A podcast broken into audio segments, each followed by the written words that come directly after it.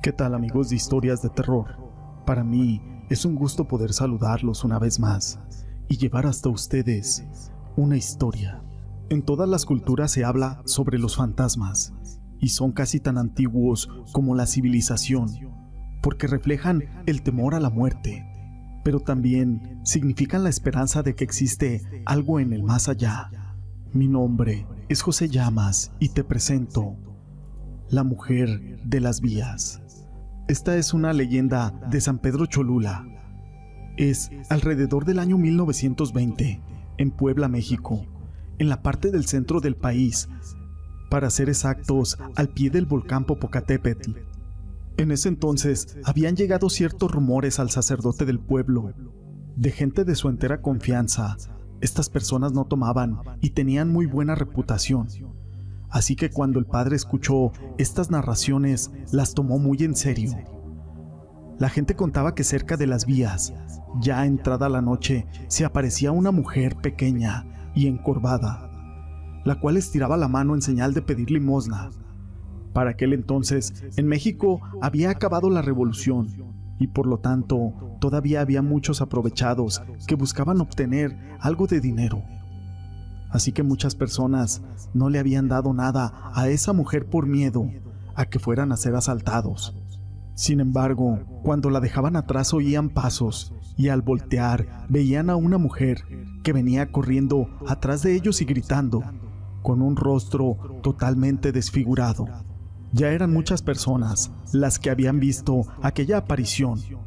Este espectro lo seguía casi hasta la entrada del pueblo por lo mismo, la gente ya asustada le pidió ayuda a aquel sacerdote, el cual en compañía de su sacristán visitó algunas noches aquellas vías del tren, esto para verificar si era cierto lo que pasaba. Y así fue.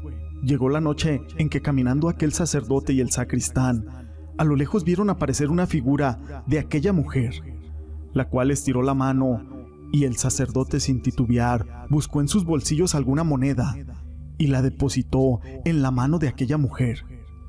Grande fue su sorpresa al ver cómo aquella moneda caía traspasando la mano. Después de eso, aquella mujer se dio la vuelta y caminó hacia el interior de las vías. El sacerdote extrañado se limitó a dar la vuelta y a regresar a su iglesia. La noche siguiente volvió a las vías, justamente en aquel punto donde había encontrado a aquella mujer. Cuando la mujer se le apareció, aquel sacerdote se quedó parado.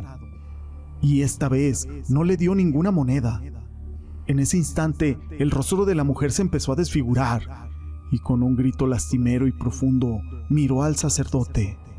Aquel hombre no corrió, se plantó frente a aquel espectro. Aquella mujer dio la vuelta y sin parar de gritar, se volvió a las vías. El sacerdote en ese momento se dio cuenta de que no era un demonio o una aparición infernal. Más bien era un fantasma que trataba de comunicarse o de decir algo. Al día siguiente citó a varios hombres, muchos de los cuales ya habían sido víctimas de aquella aparición. Llevaban picos y palas y empezaron a cavar cerca de aquellas vías por donde aquel espectro se escondía. Habían pasado algunas horas sin tener éxito, hasta que un anciano curioso del ruido que se escuchaba se acercó y preguntó a todas las personas el motivo, el por qué estaban cavando. El sacerdote le comentó el motivo y el anciano le relató la siguiente historia. Cuando la revolución había terminado, llegaron a estos pueblos obregonistas, lo que son soldados de Álvaro Obregón, la gente de Zapata se había ido y ya no había nadie. Cuando llegó aquel tren de soldados, se estacionó ahí.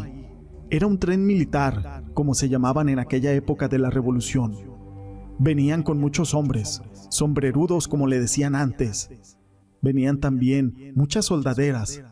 Las soldaderas eran simplemente mujeres que atendían a los soldados, les cocinaban, les preparaban cosas y los curaban.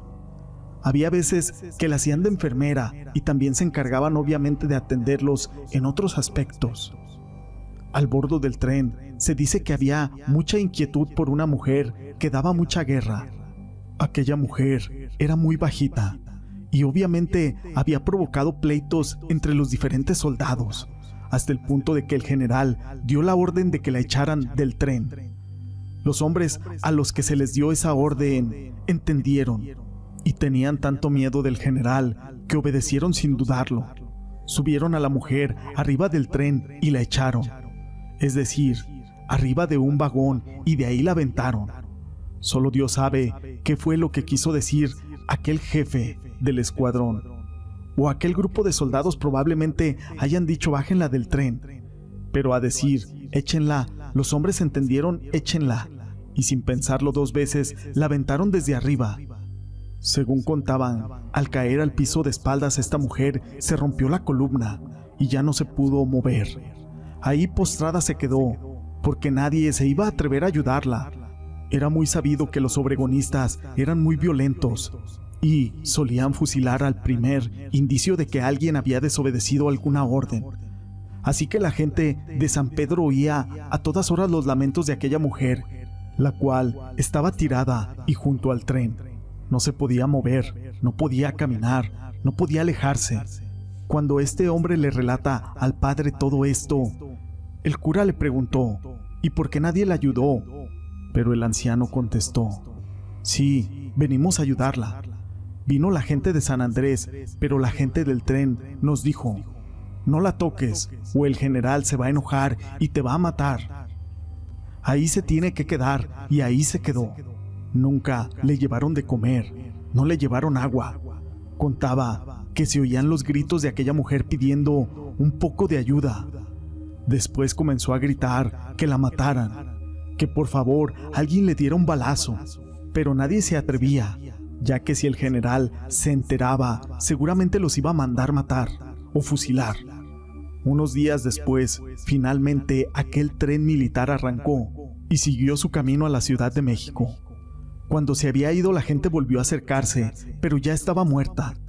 Cuando se acercaron y vieron el cuerpo ya estaba muy dañado, incluso estaba descompuesto, pero era una persona tan pequeñita que sin pensarlo dos veces escarbaron ahí mismo y ahí mismo metieron el cuerpo y lo taparon para que no fuera a regresar los soldados y se armara una carnicería. No le pusieron ni siquiera una cruz. El anciano que contaba todo esto decía que había sido en 1917. Les indicó dónde estaban los restos y efectivamente Apenas rascaron un poco con aquellos picos y las palas y ahí estaban los restos de aquella mujer. Todavía tenía el tejido, tenía cabello y una expresión de dolor. El sacerdote junto con los hombres pusieron los restos en un ataúd pequeño y se lo llevaron al cementerio. Como no sabían el nombre de esta mujer, en su cruz que colocaron arriba de su tumba pusieron en memoria de la soldadera. Pasaron los años y la gente aún le ponía flores, hasta que alguien recordó esta leyenda. Algunas personas habitantes de San Pedro Cholula aún cuentan que por las noches, cerca de aquella estación del tren, se le puede ver a una mujer encorvada pidiendo limosna, y que las noches en donde no se logra ver esta aparición, solamente se escuchan sus lamentos que recorren las calles de aquel pueblo esta historia la quise compartir con ustedes. Si les ha gustado, déjenme su pulgar arriba. No olviden en dejar sus comentarios y gracias por ser parte de este canal.